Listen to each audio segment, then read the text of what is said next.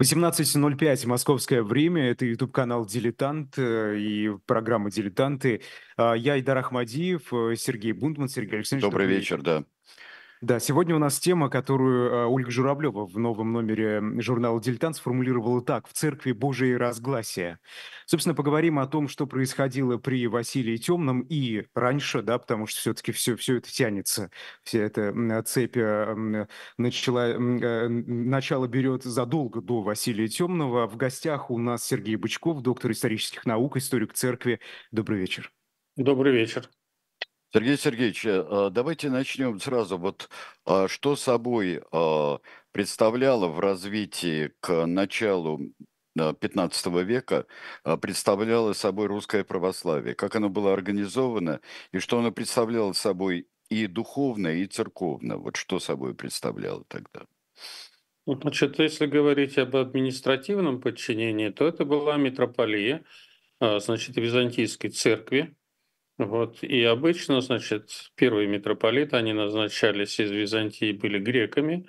Вот потом они чередовались уже, значит, э, с русскими или с выходцами из э, Южной Руси, нынешней Украины, как митрополит Петр или митрополит Алексей. Вот, так что вот она, значит, до того периода, который мы рассматриваем, была митрополией Византийской церкви. Что же касается духовного состояния, то конец XIV и XV век называют веком цветения русской святости, и этот период связан в первую очередь, конечно, с именем преподобного Сергия Радонежского. Вот. Он и его ученики, они основали около 50 монастырей за очень краткий период времени, за каких-то 20 лет. Вот это как раз конец XIV, начало XV века. Вот.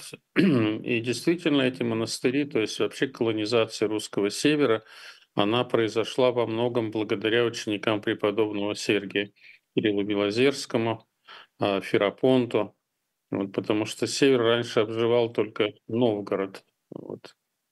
Поэтому время это очень интересное, вот, и в то же время оно трагично. Почему оно трагично? Потому что 15 век — это крушение Византийской империи. Не будем забывать, что э, в истории человечества это самая долгоживущая империя. Она практически просуществовала э, чуть более тысячи лет.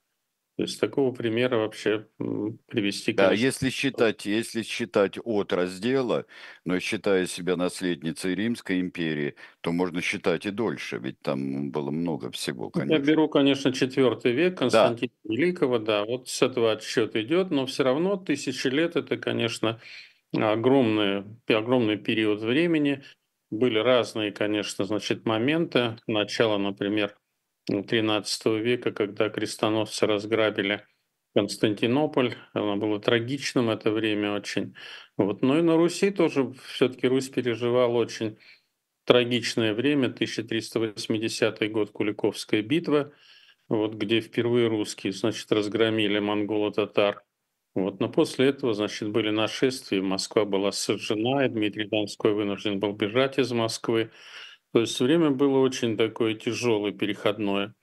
И, конечно, крушение Византийской империи было связано с тем, что Запад, католический Запад пытался, конечно, подмять под себя православие, вот, и как раз оно, значит, известно вот именно Флорентийской унии.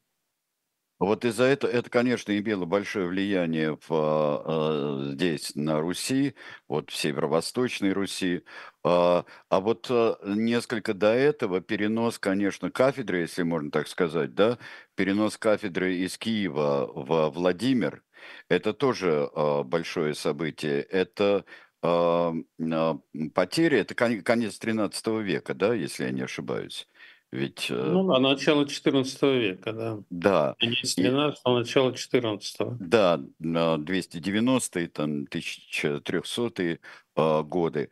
Это, э, это был шаг не только формальный, но это что-то означало и для русского государства, которое формировалось разными способами тогда, и означало и для самосознания тогда тоже, ведь, да? Конечно, безусловно, потому что, да, действительно, центр Руси переместился на север. Сначала Владимир, затем в Москву Юрий Долгорукий перенес княжение. Вот. И, конечно, Дмитрий Донской как бы завершает вот этот период формирования московского государства. Вот. И когда мы говорим о Дмитрии Донском, то, естественно, мы вспоминаем о двух его сподвижниках. Вот, в первую очередь о митрополите Алексее Московском, который был регентом при малолетнем Дмитрии Донском. Вот, и, конечно, фигура преподобного Сергия Радонежского, который а, во многом способствовал Дмитрию объединению русских земель. Вот, и достаточно вспомнить, что на Куликовской битве были представлены практически дружины всех русских княжеств, что было, безусловно, редкостью. Не только Нижний Новгород, не только Владимир, не только Москва, вот, и южная окраина тогдашней Руси, они предоставили свои дружины. Вот, и, конечно, победа в Куликовской битве во многом была обусловлена вот этим обстоятельством, что действительно русские впервые объединились перед угрозой монголо-татарского очередного нашествия. Само же э, монгольское э, нашествие, а потом установление зависимости очень серьезной, как оно сказалось э, на э, церкви православной, э, но существует мнение, что вот на взятый э, вот в свой улус, в общем-то, зависимый а, русской земле, что а, православие чувствовало себя а, ну, достаточно уверенно, потому что это все происходит при формальной зависимости от монголов, и что и сумела добиться очень больших э, и распространений, успехов, вот та же самая э, и освоение и севера, и освоение вот северо-востока Руси. Но дело в том, что монголо-татары, они были достаточно веротерпимы, и вопросы а, вероисповедания, они как бы их не касались, они здесь предоставляли полную возможность порабощенным народам выбирать для себя а, действительно, значит, э, то или иное учение. Вот. С другой стороны, конечно, церковные руководители, епископы, вот они должны были ориентироваться поддерживать великих князей, вдохновлять их, как это было с преподобным Сергием Радонежским. Ведь э, один из уже в житии преподобного Сергия, Епифаний Премудрый, пишет о том, что одно имя татарина, которое упоминалось, оно приводило в трепет не только детей, но и взрослых. То есть действительно уже страх, он находился в подсознании русских людей, и они считали, что да, это все на века, вот. И победить это, этих поработителей абсолютно невозможно. Почему я... Но, но при этом церковь чувствовала себя достаточно свободной. Достаточно свободной, конечно, да. Вот. Во всяком случае, вот тот же митрополит Алексей, вот, естественно, они получали как бы право на руководство церкви, митрополии от Константинополя. И эти были поездки достаточно частыми потому что известен конфликт, который произошел после смерти митрополита Алексея, когда а, Дмитрий Донской решил, значит, э, своего близкого друга, священника Митяя, назначить, а, да. именно он был руководителем русской церкви. Вот, что встретило как бы протест среди духовенства, вот, но как бы этот конфликт разрешился свыше, потому что Митяй, когда он поехал, значит, в Константинополь, разыгралась буря, и он погиб во время этой бури. Так что этот конфликт как бы разрешился сам собой. Вот. А, а, а, извини, пожалуйста, я, а, Айдар, я сейчас задам вопрос, и а, уже тогда ты скажешь все, что хочешь. Да, я, я хотел уточнить, вот при а, том, что а, связывались и с борьбой князей между собой, а, как, например, там наследников Александра Невского, там вечный Тверь-Москва, а, вечные а, противоречия, и плюс еще своеволие князей, что было в истории, там, например, с Семеном Гордом было, э, и множество. Как удавалось э, э, церкви, с одной стороны, занимали ли какую-то определенную позицию в пользу одного из противоборствующих князей, или какому-то усмирять их буйство, потому что люди были, они э, крепкие и э, не кроткие, я бы сказал, очень часто. Да, это очень точно вы определили. Вот. Конечно, тут вспоминаются строки из слова полку Игореве, который говорит о том, в чем причина междоусобиц, потому что князь сказал, это мое, а это тоже мое. Вот. Ну И да. тот же преподобный Сергий, когда, значит, Нижний Новгород там взбунтовался, вот, э, митрополит Алексей послал его, и вот он пешком из Радани уже пришел в Нижний Новгород, и когда увещания его не были выслушаны, вот он прибег к крайнему значит, э, средству, он объявил интердикт. Что такое интердикт? Э, В основном это, конечно, пользовались католики, этим орудием. Вот. А преподобный Сергий, значит, велел затворить храмы, то есть э, в храмах не, не, не могли происходить ни отпевания, ни крещения, ни венчания, ни служения литургии. Только вот эта крайняя мера, она образумила, значит, нижегородского князя, который действительно внял этому. Следующее посольство было в Рязань, потому что Олег Рязанский, он действительно был известен своим вздорным нравом, вот. И здесь пришлось, конечно, преподобному Сергию очень много потрудиться.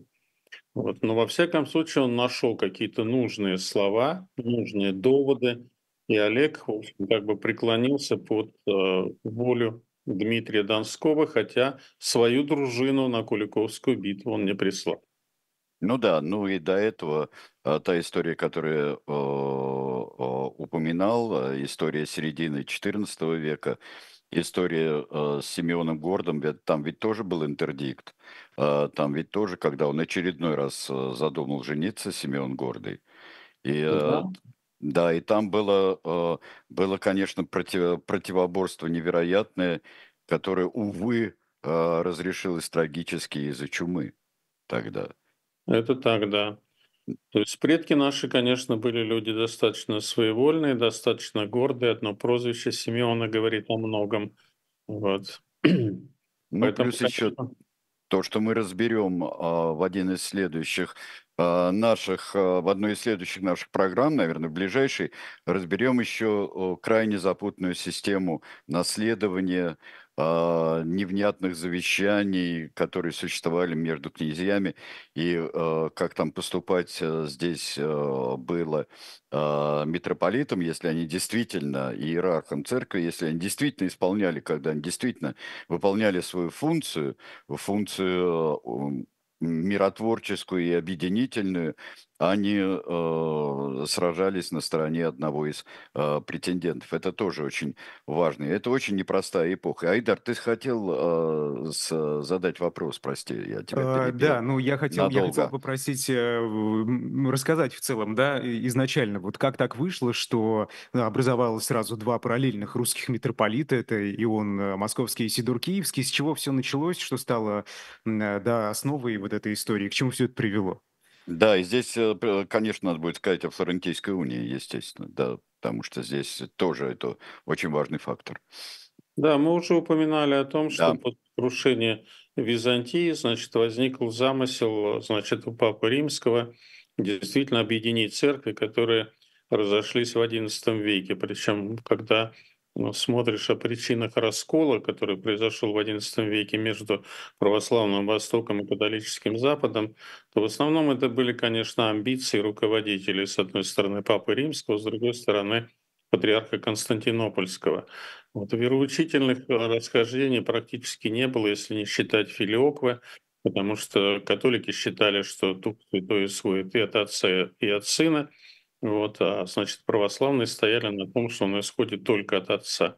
Вот, естественно, если внимательно изучать Евангелие, то на основе Евангелия можно будет сказать, что да, наверное, когда Христос говорит, я пошлю вам Духа, говорит своим ученикам, то есть, в принципе, наверное, это возможно.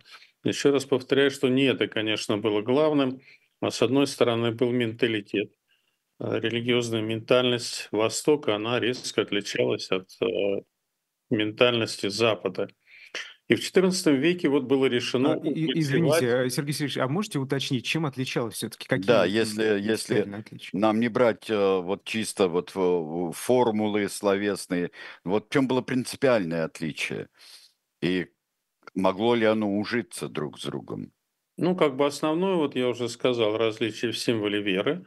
Второе, значит, на Западе сложилось уже обычай при Григории Великом Папе, вот то, что духовенство было не женатым, вот. Причащение мирян происходило только под одним видом. Они, значит, кушали только, значит, тело Христова, обладки.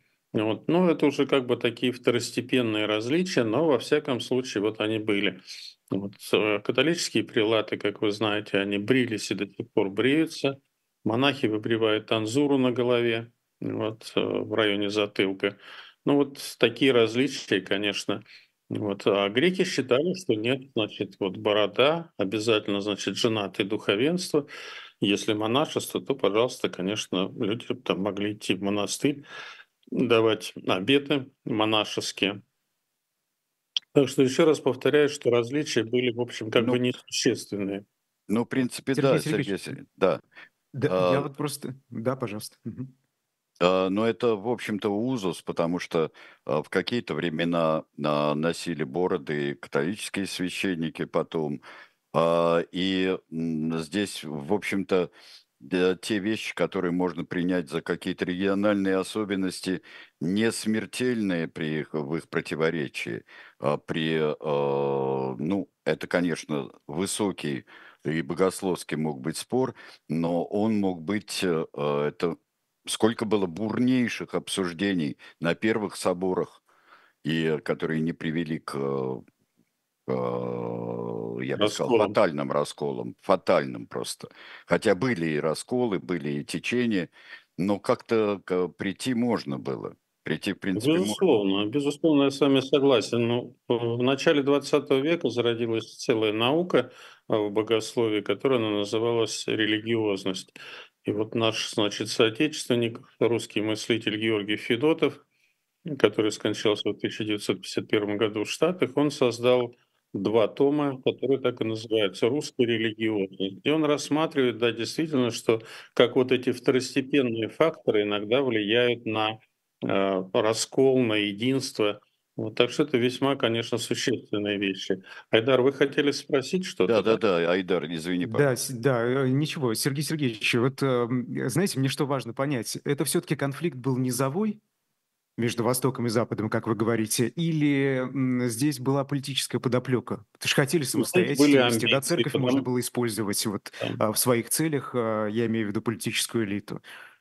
Это были, конечно, амбиции в первую очередь. Это не был низовой конфликт, это был конфликт, если уж говорить, в первую очередь Папы Римского и Патриарха Константинопольского. Вот, тем более, что уже, значит, э, турки практически завоевали Византию, пал Константинополь. Вот. И в этой ситуации Папа Римский решил, что да, вот э, действительно, значит, во Флоренции была созвана, значит, созван собор – на которой присутствовала часть православных епископов, и на которой, значит, было решено о том, что да, вот действительно мы уврачуем раскол, вот мы объединим две, значит, расколовшиеся половинки, православный Восток и католический Запад. Вот. Но речь идет о том, что силовыми методами, конечно, сделать это было невозможно. Вот. И часть епископов, она как бы приняла вот эту программу, которая была, значит, продекларирована на этом соборе на Флорентийском. Вот. Единственный епископ, значит, который там выступил против православной, вот. Во всяком случае, он как бы не подписал эту Флорентийскую унию. Но она оказалась достаточно живучей, живучей Потому что до сих пор мы знаем, значит, на западе Украины существует так называемая униатская церковь. Это как раз... Греко-католики, да. Греко-католики. Это как раз плод Флорентийской унии. Вот, хотя католики до сих пор воспринимают это самое греко-католиков как некое чужеродное тело в своем лоне и не знают, что с ними делать. А, ну, а, это Ольга, не... Ольга да. пишет, да, Сергей Алексеевич, извините, я просто зачитаю. А, она пишет, о боже, как в Церкви Божией все заумно. Из-за надуманных различий разделились на века народы, и развитие государств пошло по разным траекториям. Ну вот действительно, и ведь потом э, это же не, э, собственно, не одна трещина, да, так скажем, в этой единой когда-то церкви, а потом и появились трещины другие, расколы другие на более мелкие формации, так скажем. Вот э, интересно как раз все, что происходило после, например, например, смерть митрополита Фотия в 30-х годах 15 века. Там же все как раз вот стало дальше трещать по швам. Да, но нам повезло, мы, в общем, были современниками того, как в 60-е годы прошлого столетия встретились, значит, с одной стороны, патриарх Константинопольский Афиногор, а с другой стороны Папа Римский Павел VI. И католики, во всяком случае, принесли покаяние и за крестоносцев, которые разграбили Константинополь, и, по сути дела, как бы подпилили мощь Византийской империи, вот, и за, значит, унию. И то, что сейчас между православным Востоком и католическим Западом идет живой диалог, это, конечно, я считаю, что счастливый такой момент в нашей жизни, что действительно вот мы можем наблюдать за этим, за этим диалогом, который развивается и продолжает жить. А он развивается в том, что касается Русской Православной Церкви. Он развивается, и если развивается, и мы этого не особенно там видим, может быть, внизу, а, то а, на каком уровне он развивается? И, ну, а недавно пришлось встречаться с нашим послом в Ватикане, с Александром Авдеевым. Он 10 да. лет занимал этот пост. Вот он, конечно, рассказывал мне удивительные вещи про папу Франциска. больше всего меня потрясло, что 24 февраля 2022 года Папа Римский пришел в наше посольство в Риме. Вот это, конечно, меня поразило. Ну, у него миротворческая задача очень большая и очень сложная сейчас. Ну, видимо, он все-таки был да, очень потрясен, если, значит, он пренебрег всевозможными там ритуалами какими-то, не вызвал нашего посла к себе, а пришел в посоль, посольство сам. А, ну, Папа Франциск вообще удиви, удивительный, конечно, а, представитель католической церкви. Он вообще удивительный э, человек. И мне кажется, нужно внимательно прислушиваться, потому что его как-то почему-то принято с многих сторон, а, извините, пинать принято. Ну, вообще то, что вот он сделал, то, что я услышал от нашего бывшего посла, вот, конечно, меня это просто поразило, и те реформы, которые он провел в лоне Ватикана, но я думаю, что это будет особая тема у нас. Это особая тема, и борьба, которую он пытается довести до конца с ужасами Э, внутри э, церкви, которые существуют, и с дикими совершенно пороками, против которых многие были бессильны. Ну вот, а, а, хорошо, а, дай бог и пойдет диалог, и, и будет какое-то взаимопонимание гораздо более глубокое, даже чем оно есть сейчас. Я уж не говорю о том, какое было раньше. Ну вот, вот происходит, происходит такая вещь, происходит уния. Есть э, митрополит в, в русском государстве. Есть митрополит ведь. И э, это митрополит Исидор. Ну, речь идет о том, что вот когда мы говорили об устроении, значит, русской церкви в тот период, мы говорили, что это митрополия Византии. То есть, несмотря на то, что турки захватили Константинополь, все-таки поначалу была определенная веротерпимость, и патриарх Константинопольский сохранил свой престол. Вот. Но, конечно, согласитесь, что ему было не до того, чтобы вмешиваться в дела русской церкви и решать те проблемы, которые в ней возникли.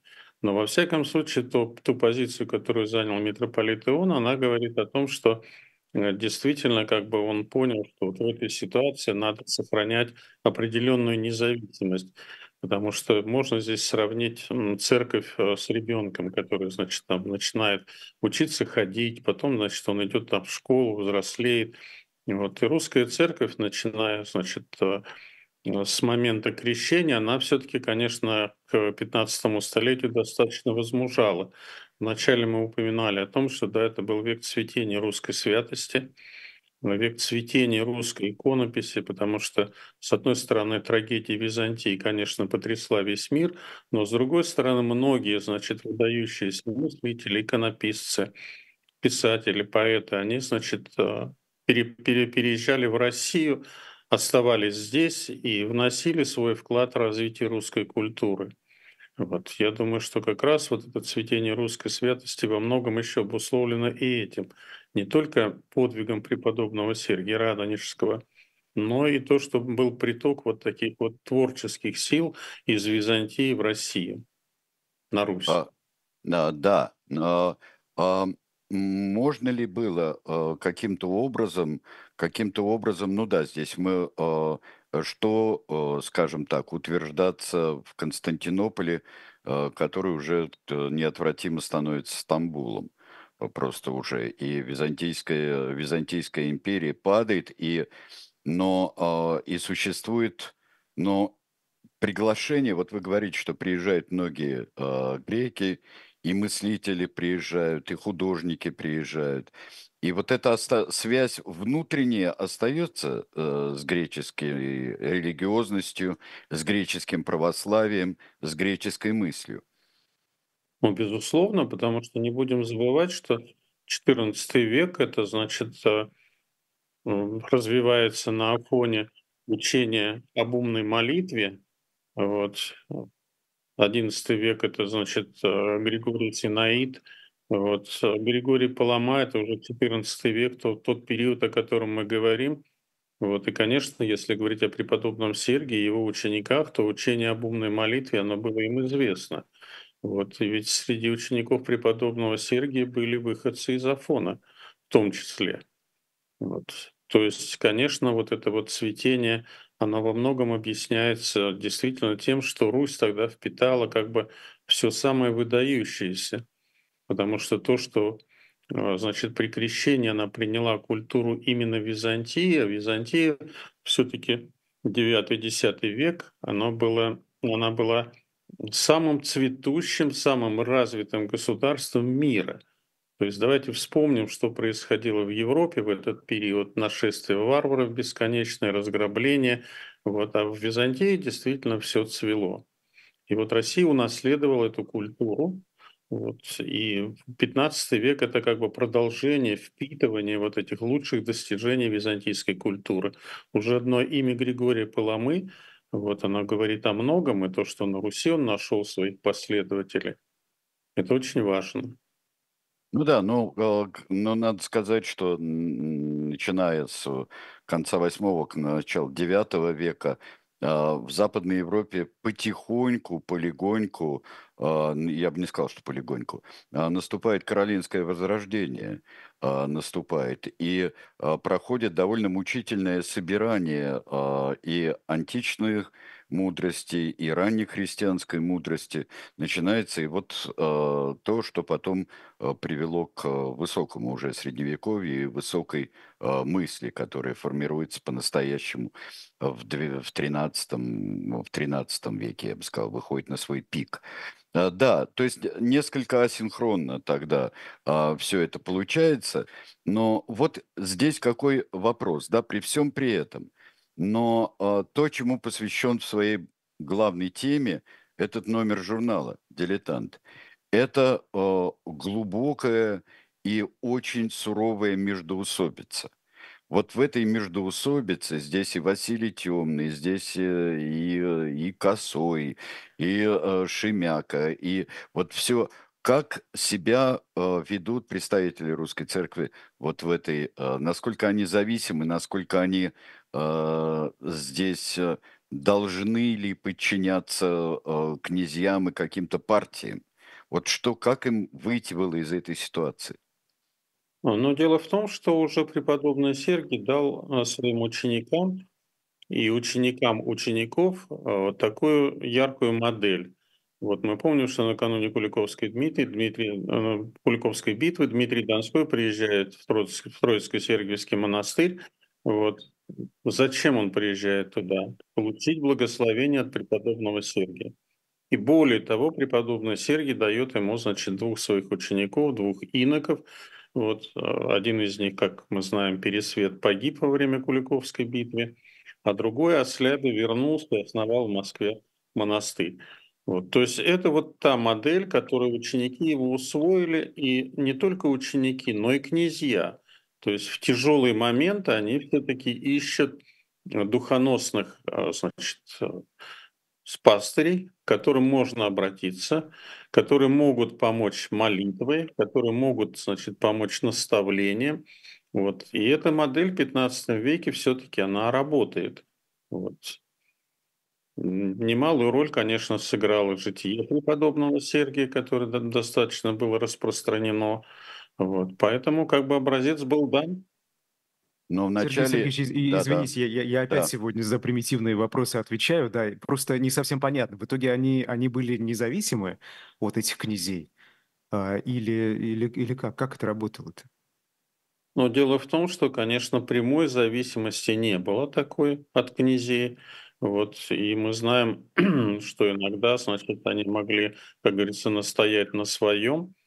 Вот, э, достаточно было там а, позиции преподобного Сергия по отношению к Митяю, которого хотел, значит, Дмитрий Донской сделать митрополитом. Она говорит об определенной независимости пастырей. И не будем забывать о том, что когда происходила колонизация, э, колонизация севера русского, вот, то настоятели этих удаленных монастырей, они не, не были зависимы от центральной власти, и она не была настолько централизована, что они могли действительно там давить на них. А, но Иона поддерживает Шемяку, насколько, насколько известно, в начале. И а, в этой, в общем-то, а, суровой битве, которая окончилась пленением одних, потом пленением других, ослеплением одного, ослеплением другого, э, было чрезвычайно трудно э, и вернуться к какому-то смыслу человеческой жизни и общей человеческой жизни э, в этом великом княжестве московском уже. Ну, это так, потому что действительно избавление от рабства, от рабской психологии, это процесс достаточно длительный, и несмотря на то, что преподобный Сергий дал вот такой толчок, вот и начался этот процесс оздоровления русской жизни, тем не менее, конечно, все это еще жило и действовало. Угу.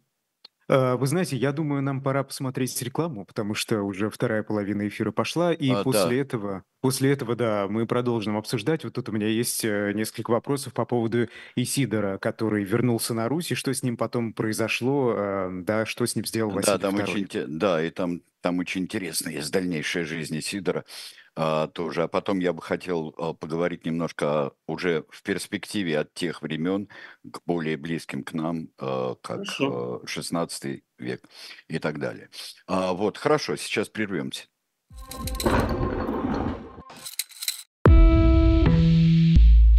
Вы лучше других знаете, что такое хорошая книга. Мы лучше других знаем, где ее можно купить. Книги на любой вкус с доставкой на дом. Интернет-магазин Shop Дилетант Медиа.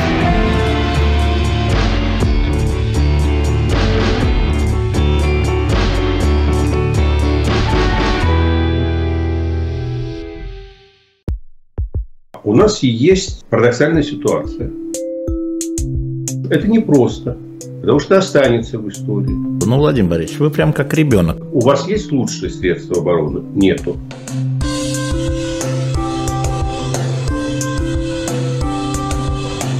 Мы же не живем в России просто так. У нас всегда должна быть какая-то миссия, ради которой можно сдохнуть. Это вообще вот кто доказал? Бжезинский.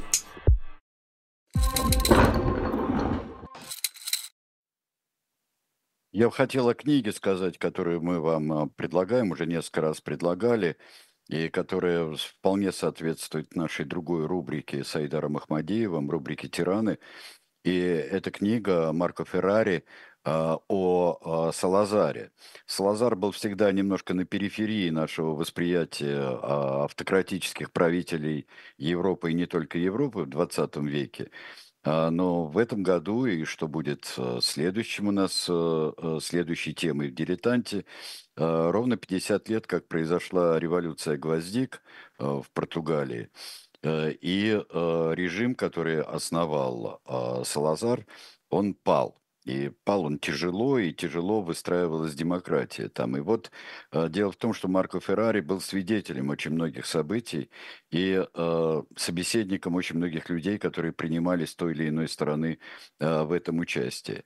И чтобы понять, и почему назвал Марко Феррари свою книгу э, о том, что это диктатор, который э, умирал дважды, вот э, я думаю, что очень было бы неплохо ее почитайте. Ну и не забывайте, что есть электронная подписка на журнал «Дилетант». На сайте «Дилетанта» можно на 3, на 6 месяцев или на год а, подписаться. А теперь вернемся. А, вот а, действительно был задан вопрос а, о, об Исидоре. А, об Исидоре и а, его и возвращение, и... О, отъезд его, бегство, можно даже так сказать, и последующая жизнь, которая э, достаточно интересна. Ну, конечно, здесь в первую очередь стоит упомянуть две республики, или вернее там одну республику, Новгородскую, потому что Псков, он часто очень входил в состав Новгородской республики. Вот. Э, и в сознании русских людей, конечно, жили вот эти вот притязания католиков, в том числе рыцарей Тевтонского ордена – на то, чтобы завоевать а, русский север, завоевать, завоевать Новгородскую республику. Поэтому отношение, значит, к католическому Западу формировалось негативное. Вот. И то, что Исидор вернулся на Русь, подписав, значит, а, Флорентийскую унию, во многом это объясняет то, что он не был воспринят русскими, а был воспринят как отступник, как предатель, вот. Э, и, конечно, ну, трагедия Византии очень живо переживалась на Руси, вот, действительно воспринималась как трагедия. Поэтому многим объясняется вот э, та его неудача на Руси, когда он претендовал на престол митрополича Московского. Вот. Я думаю, что именно этим объясняется его неудача. Ну вот как э, Ольга Журавлева пишет в статье, согласно одной из летописей, в, летописей Василий II услышал много вещей не по обычаю русская земля. Что это за вещи такие? Ну вот помните, мы как раз когда говорили об отличиях католиков от православных, вот все-таки согласитесь, что для нас как бы эти внешние вещи, для наших далеких предков, они были отнюдь не второстепенными, не третьестепенными. Вот, они, конечно, не воспринимались совершенно, вот как это так бритые, вот как это так различия в литургии. Вот. Нет, это не наше. То есть, а вот... А он принес это на Русь для того, чтобы объединить церковь?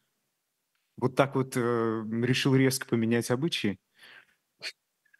Во всяком случае, конечно, спросить его мы не можем об этом, чего он хотел. Вот. Но подписывая унию, он, конечно, рассчитывал на то, что да, действительно ему удастся убедить а, значит, россиян, русских, в том, что да, необходимо действительно идти значит, на союз с Западом и сделать им какие-то уступки в области вероучения, в области значит, церковных обычаев. Вот. Но он не понимал, конечно, с кем он имеет дело. Во-первых, а во-вторых, это не могло иметь тогда никаких а, а политических, политических выгод для того же. Слишком другим было занято и московское государство, э, и э, от того, что э, были бы было бы такое общение, в том числе и религиозное общение было бы с Европой, это совершенно так прагматически было совершенно не нужно и государству еще ко всему. Ну, конечно. Потому что не видели, говорю... в этом выгоды не видели еще никакой. Да, и то, что, значит, практически, значит, Запад не выступил в защиту Византии, а началось э, ползучее такое покорение сначала Балкана, потом, значит, Италия, Сицилия, турками, вот, и распространение турецкого влияния. Вот это, конечно, воспринималось очень трагически на Руси. А, да, это воспринималось, но потом э, придется, э, не пройдет там и до 200 лет, как придется, в общем-то, Э, защищать Вену от э, Турции. Уже. Да, здесь, конечно, слепота Запада, она была поразительна. Вот мы упоминали уже разграбление крестоносцами Константинополя, а это вот вторая, конечно, трагедия. Ну, там что... довольно сложная история 1204 года. А, там, конечно, столкнулись столько и интересов, и взаимонепониманий столкнулись. И Венеция там поучаствовала с со своим дожем Дандало, э, и тогда э, и отношения настороженные и тех, и других друг к другу. И это все кончилось, конечно, кошмарным и пожаром, сожжением, разграблением Константинополя тогда. Страшная трагедия была, которая предшествовала падению Византии. Да, и Где? э, это, это был удар, конечно, мощнейший тогда по стране. Ну вот а, давайте посмотрим. Да, Исидор потом и вернется, он напишет много всего, и э, так э, и не получится никакого вот такого применения, а, тем более, что уходить под Рим совершенно никто не собирался, поскольку здесь Абсолютно. призна- Абсолютно. признание, признание примата папы, это было одно из э, э, тоже, это, простите, но гораздо больше, э, чем э, разница в литургии, бритости, небритости, и уходить э, под Рим никто не собирался. А это Здесь об- чего, Сергей? Вот, э, это потери политического характера? Что именно? Уход под Уйти, Рим? уйти- уй- ух- уйти под Рим, да. Уход под Рим это да, это потеря политического характера, и это просто, э, просто было страшно, что бы это ни было объективно, но это просто было, было очень большое э, опасение, как наверху, так и внизу, и государство здесь. Ну вот скажите, пожалуйста, если мы посмотрим потом на взаимоотношения после этих смут, после других смут, когда, на ваш взгляд, между э, э, церковь э, в московском государстве уже э, была, э, скажем так, наиболее, наиболее сильна, наиболее сильна в своей духовной независимости все-таки от светской власти, а, и э, была наиболее, скажем, равноправна. Когда, Ну, когда это в последующее время было? Мы говорили как раз о 15 веке, потому что вот этот знаменитый спор, а, значит, Иосифлян и Нестяжатели, с одной стороны Нил Сорский, вот с другой стороны Иосиф Волоцкий. Вот все-таки согласитесь, что да, действительно Иосиф Волоцкий, который писал послание, значит, великим князьям, и буквально требовал от них, говорил о том, что возьмите пример Запада, который сжигает своих еретиков, почему вы не делаете этого? Потому что как раз в это время в Новгороде ересь стрекольников, вот. А с другой стороны, Нил Сорский, который был последователем умной молитвы, который действительно был поборником нестяжательства и считал, что э, монастыри не должны владеть ни крепостными, вот, ни землями, вот, не должны заниматься какой-то мирской деятельностью. Вот. Мы знаем, что этот спор, к сожалению, окончился поражением нестяжателей, да, и осифляне одержали верх в этом споре. Но это, конечно, была такая тоже трагическая победа. Но в то же время, когда мы смотрим на этот спор, мы видим, что великие князья как бы остаются в стороне от этого спора. Вот хотя уже, значит, к концу жизни Иосифа Володского э, он был поддержан. Потом не будем забывать, что в его монастыре, значит, много было постриженников, которые происходили из знатных а, боярских родов. Вот, и сам он был, конечно, не из простецов. Вот, поэтому, конечно, он имел огромное влияние. То есть, в принципе, вот этот период можно сравнить великокняжескую власть, э, значит, с духовной властью вот таких а, вождей, как Иосиф Волоцкий. То есть это могучие, могучие фигуры, которые даже и в своей э, принципиальной полемике, но они были вот по своему и влиянию, и по уровню своему, э, были равны, если не превосходили по духовному-то уровню государей, точно превосходили. Да, абсолютно я с вами согласен, это действительно так. А, а потом, вот как, э, ну, как дошли до такой жизни, э, когда э, вот человек бесконечно, я не, знаю, вызывающий бесконечное уважение, как Филипп, митрополит московский, уже при Иване Грозном, когда и действительно и мученик, и когда все-таки затоптала светская власть тогда э, Ну, это было церковь. противостояние, это был действительно как бы выбор а, митрополита Филиппа Московского. Вот он, конечно, одна из ярчайших фигур. Вот если вы бывали на Соловках, если, значит, вам приходилось видеть те преобразования, которые он провел там, то есть это действительно как бы он устроил такой рай на земле, казалось бы, на крайнем севере. Вот. Он сознательно вполне выбрал, ведь помните, что когда а, Иван Грозный предложил ему занять значит, место митрополита Московского, он поставил ему определенные условия, то, что он будет слушать, что он ему говорит. Вот. И он прекрасно понимал, к чему приведет этот конфликт, потому что а, Грозный ведь истребил весь род Колычевых. Достаточно приехать в Переделкино и посмотреть на эти могилы Колычевых. Вот, он практически их уничтожил, и митрополит Филипп знал это, знал, на что он идет, и тем не менее он пошел на это служение. Да, он мужественный человек, но здесь даже, а, да, он-то говорил, а, делал, что должен. А тут уже пошло, что, а, что государю с этим было совсем не по пути, царю-то, первому Ивану, Ивану Васильевичу. Было совершенно не по пути с этим. Здесь происходит что-то кардинальное, какое-то изменение, или это эпизод и героический эпизод со стороны церкви. Что-то происходит в положении церкви. Потому что вот-вот уже будет патриаршество скоро. Ну да, безусловно, потому что я еще раз напоминаю, что ведь до того, как, значит, э, митрополит Филипп принял предложение Ивана Грозного, сколько он сменил, значит, на троне митрополитов московских людей. То есть он действительно как бы их сгонял, значит, с трона, хотя они были достаточно послушны ему, вот. Поэтому, да, действительно, церковь при нем была в очень таком приниженном состоянии. И достаточно вспомнить уже, значит, э, царствование Алексея Михайловича, вот 17 век, когда останки митрополита Филиппа были, значит, привезены с Соловков, были погребены, значит, в московском Кремле, вот, и царь на коленях стоял и спрашивал прощения за грехи значит, своих предшественников, в первую очередь Ивана Грозного. Вот это сознание того, что да, это была такая трагедия.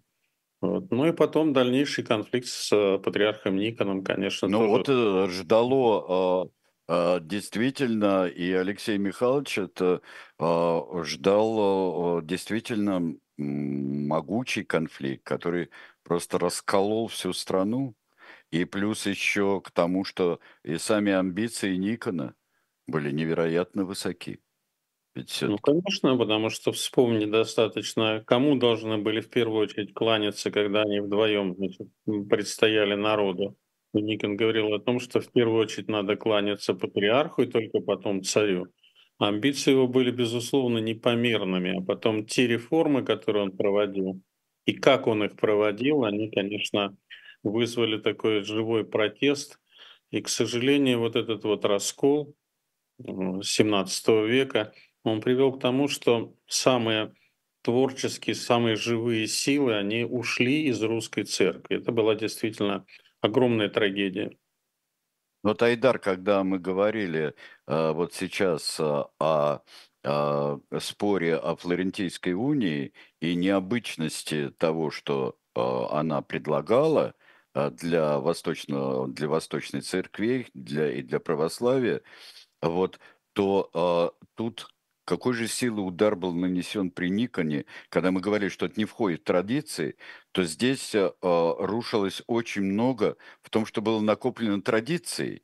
Э, э, так? Безусловно, конечно. А потом не будем забывать, что именно вот э, на протяжении 15 века после падения Византии формируется на Руси такая мысль, которая позже была выражена старцем Филофеем Елизарова монастыря, который писал царю о том, что было, значит, два Рима, третий Рим – это Москва, а четвертому не бывать. То есть это вот после Византии, конечно, Русь себя чувствовала наследницей Византии, и вот Филофей это выразил наиболее ярко. Вот это, конечно, ощущение было в том числе и у Никона.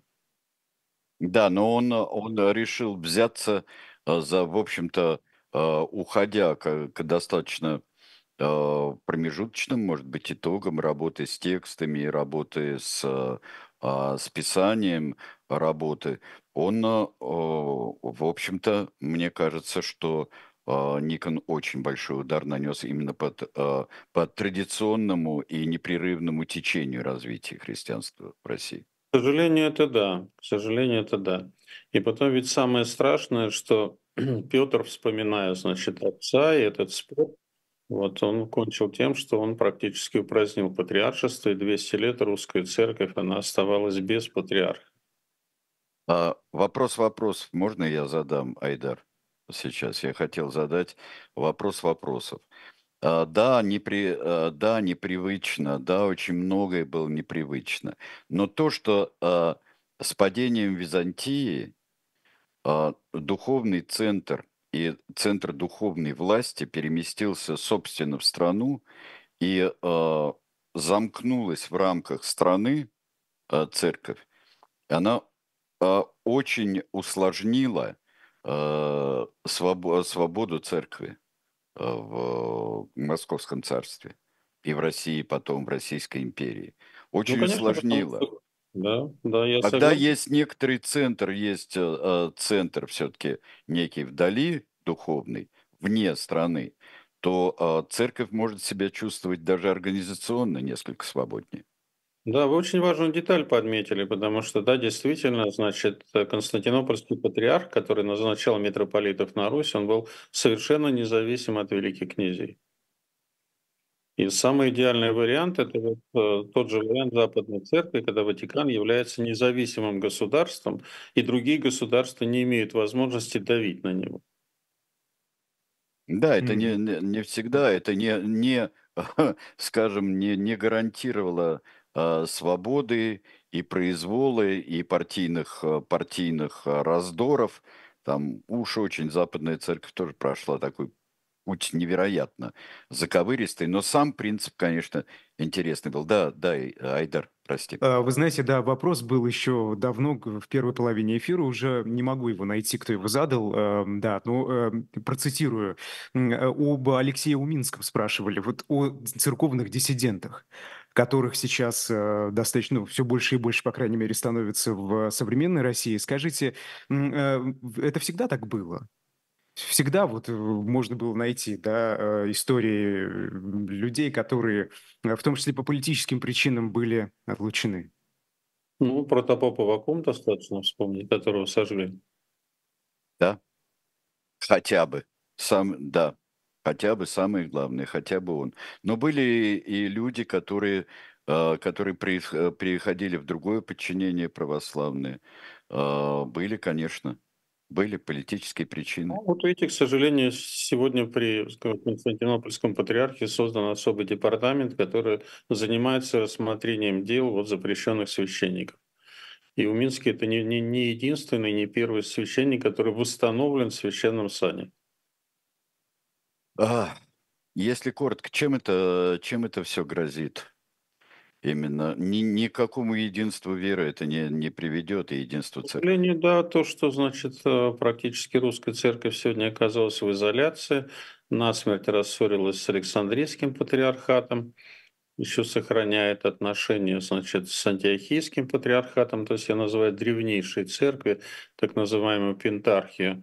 Вот Иерусалимский патриарх, он сохраняет пока такую достаточно дипломатическую позицию. Вот. А то, что касается Константинопольского патриарха, то, конечно, отношения все разорваны, и, к сожалению, И это надолго, скорее всего. да. Да. Спасибо большое, Сергей Сергеевич. Спасибо большое. Я думаю, что мы э, контекст вот наметили, именно духовный и церковный контекст тех событий, которые стали основной темой журнала «Дилетант» его нынешнего номера, новейшего. Ну что, на этом мы завершаем, Айдар, наверное. Спасибо вам. Да, Спасибо да, Сергей. Бычков, доктор исторических наук, историк церкви. Вы знаете, Сергей Александрович, я просто хотел пару слов сказать, но, наверное, для истории эта запись сохранится. А, Тут было много комментариев вот к, да, касаемых Алексея Навального и тех новостей, которые сегодня, Да, наверное, занимают э, умы и мысли многих людей, в том числе меня. Очень сложно что-либо вообще обсуждать другое, да, на фоне таких новостей. Конечно, да, и э, да, вот э, для истории сегодня, сегодня похоронили Алексея Навального, сегодня мы выходим в эфир YouTube-канала «Дилетант». Не сказать об этом как будто бы и невозможно. Нет, это, это было бы неправильно, но я думаю, что мы все, чем бы мы ни занимались, мы подразумеваем, что мы переживаем эти события сейчас. Спасибо большое, Сергей Сергеевич, спасибо, Спасибо Айдар. вам. Спасибо Всего вам. вам До доброго. свидания. До свидания. Спасибо большое. Сергей Бунтман, Айдар Ахмадиев. Э, да, эфиры на «Живом гвозде» э, продолжаются. Юрий Пивоваров э, через час в программе 2024. Поэтому переходите и не переключайтесь никуда больше. До свидания.